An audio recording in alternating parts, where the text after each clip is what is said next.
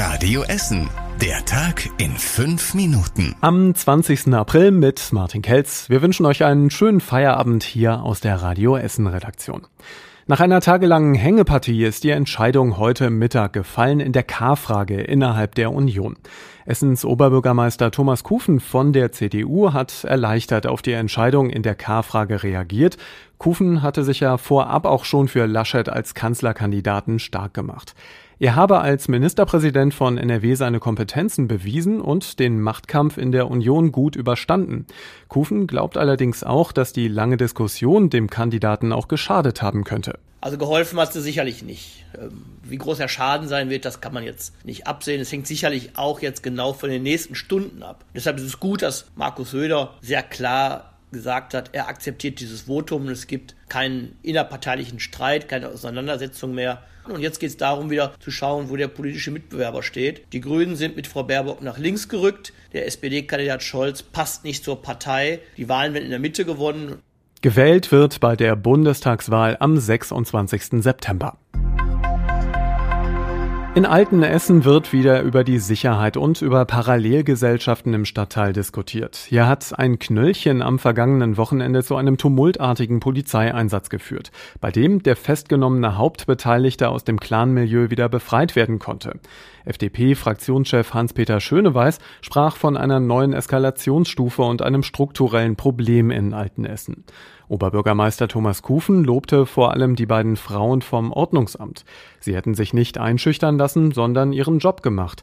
Sie hatten erst sich selbst geschützt und im Wagen eingeschlossen und danach einen Mann wiedererkannt. Es gab drei Festnahmen, jetzt ermittelt die Polizeieinheit für Clankriminalität. Und auch ein anderer Vorfall in Altenessen sorgt ebenfalls aktuell für Fassungslosigkeit im Stadtteil.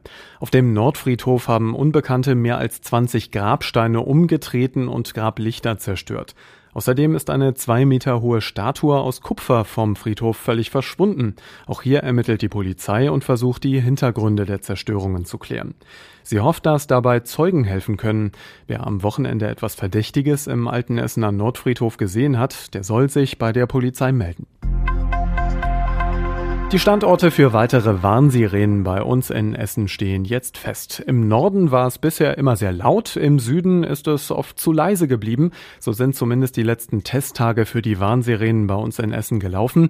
Und das soll sich jetzt ändern. An 19 weiteren Standorten sollen Warnsirenen aufgestellt werden. Unter anderem in Katernberg und in Borbeck, damit das Netz im Norden noch etwas dichter wird, aber auch im Süden und im Südosten, unter anderem in Burg Altendorf, in Heisingen, Werden und in Kettwig. Die neuen Sirenen sollen so schnell wie möglich stehen, deswegen bezahlt die Stadt sie auch selbst, damit sie nicht länger nach möglichen Geldgebern suchen muss. Am Ende sollen 86 Sirenen in Essen bei Großbränden oder bei Fabrikunfällen warnen. Die Essener Feuerwehr hat immer noch Probleme mit mangelhafter Schutzkleidung. Das hat uns der Essener Feuerwehrchef Thomas Lembeck im neuen Radio Essen Podcast Essen im Ohr gesagt. Und es ist schon so, dass wir so bei zwei Drittel der Kleidung sind, die im Moment im Feuer nicht mehr verwendet werden dürfen. Ende letzten Jahres war öffentlich geworden, dass es bei der Schutzkleidung der Essener Feuerwehr Probleme gibt. Andere Städte haben der Essener Feuerwehr daraufhin ausgeholfen. Lembeck hat in unserem neuen Podcast aber auch versprochen, dass es in den nächsten Monaten neue Schutzkleidung geben wird. Außerdem haben wir mit dem Feuerwehrchef auch über die Entwicklungen am Impfzentrum in Rüttenscheid gesprochen. Den neuen Radio Essen Podcast Essen im Ohr findet ihr auf radioessen.de und überall, wo es Podcasts gibt. Und es soll vorerst einfach nicht sein. Das Fußballspiel Rot-Weiß Essen gegen Lippstadt wird schon wieder verschoben. Es ist die dritte Absage der Begegnung. Geplant war das Spiel eigentlich für den 28. April und auch dieses Mal gibt es wieder einen positiven Corona-Fall bei der Mannschaft aus Lippstadt. Als neuer Termin ist jetzt der 2. Mai geplant. Tja, ob das wieder klappt. Also angepfiffen würde das Spiel dann um 14 Uhr bei uns in Essen. Und falls es dazu kommt, ist Radio Essen für euch live dabei. Und zum Schluss der Blick aufs Wetter. Heute Abend und in der Nacht ist es bei uns locker bewölkt, meistens auch trocken. In Harzopf und in Rüttenscheid sinken die Temperaturen so auf 6 Grad.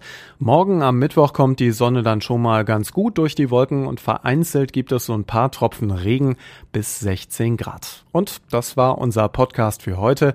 Wir wünschen euch einen ganz entspannten Feierabend und äh, die frischen Nachrichten gibt es einmal zum Lesen auf radioessen.de und auch zum Hören aktuell wieder morgen früh ab 6 Uhr. Bis später. Das war der Tag in fünf Minuten. Diesen und alle weiteren Radio Essen Podcasts findet ihr auf radioessen.de und überall da, wo es Podcasts gibt.